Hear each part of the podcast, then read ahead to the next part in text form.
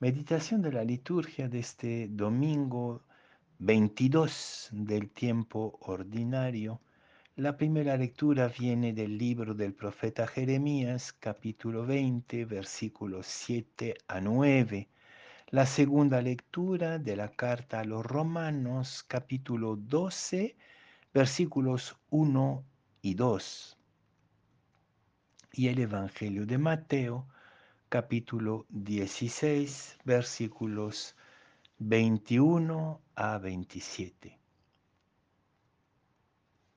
En aquel tiempo empezó Jesús a explicar a sus discípulos que tenía que ir a Jerusalén y padecer ahí mucho por parte de los ancianos, sumos sacerdotes y escribas, y que tenía que ser ejecutado y resucitar al tercer día.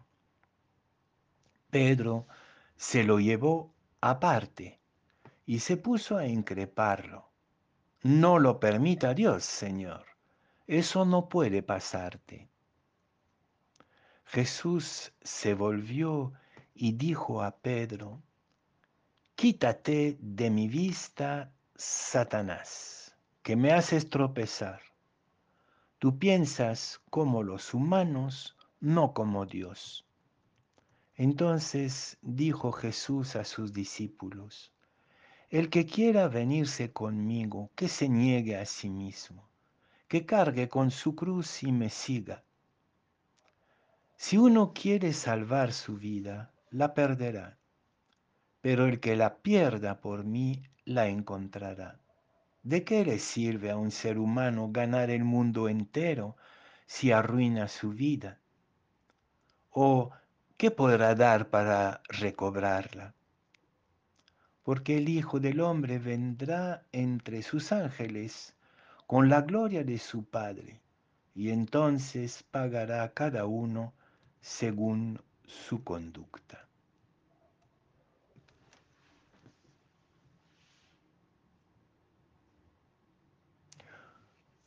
Un turista visitaba la Basílica de San Pedro en Roma y llega a la cúpula, levanta la mirada y se da con la famosa frase que escuchamos en el Evangelio del domingo pasado, tú eres Pedro y sobre esta piedra edificaré mi iglesia. Y esta frase famosa está grabada en la cúpula, en el círculo de la cúpula, con letras de oro sobre un fondo negro. Y este fulano pregunta, ¿y por qué no pusieron atrás Satanás? Va de retro Satanás en letras negras con fondo de oro. Ahí está toda la contradicción de nuestra fe o de lo que llamamos nuestra fe. El domingo pasado Jesús decía a Pedro, esta frase que dijiste tú, que tú eres, que soy Cristo, que, que soy el Hijo de Dios, esto no te viene de la sangre ni de lo humano, sino de mi Padre que está en el cielo. Y hoy día, todo lo contrario. ¿Qué pasó entre la inspiración del Padre que fundamenta la fe de la iglesia a través de Pedro y la inspiración de Satanás que perturba constantemente la vida de fe de la iglesia? Una primera observación es que cuando Pedro sale de la comunidad, saca a Jesús aparte, empieza a meter la pata. Fuera de la comunidad, fuera de esta comunión, de este intercambio, de este debate permanente al interior de la comunidad creyente, siempre metemos la pata. El campo de Satanás es el individualismo cuando confundimos el misterio grandioso y trágico de la fe, donde está plantada la cruz, con nuestros pequeños proyectos mezquinos, nuestros intereses de bajo nivel, de baja intensidad, como se dice hoy, cuando confundimos la fe con una ideología más a nuestra medida y a nuestra conveniencia. Esto mismo es la palabra, esto mismo es el terreno de Satanás. Creo que no es solamente una interpelación para Pedro, sino lo es también para nosotros. Cada vez que hacemos del campo de lo religioso un asunto individual, marcado por nuestros proyectos, nuestras ideologías y nuestras conveniencias. Y entonces la fe se diluye, se diluye completamente, se viene, se viene a ser una cosa fofa, piadosa, moralista, algo que no hace lío, como diría el Papa Francisco, algo que no mueve el piso del mundo y de la sociedad. Hemos mundanizado la fe y nos asombramos entonces que nadie le da bola en esta nueva generación y este mundo donde el mercado de las ideologías es floreciente.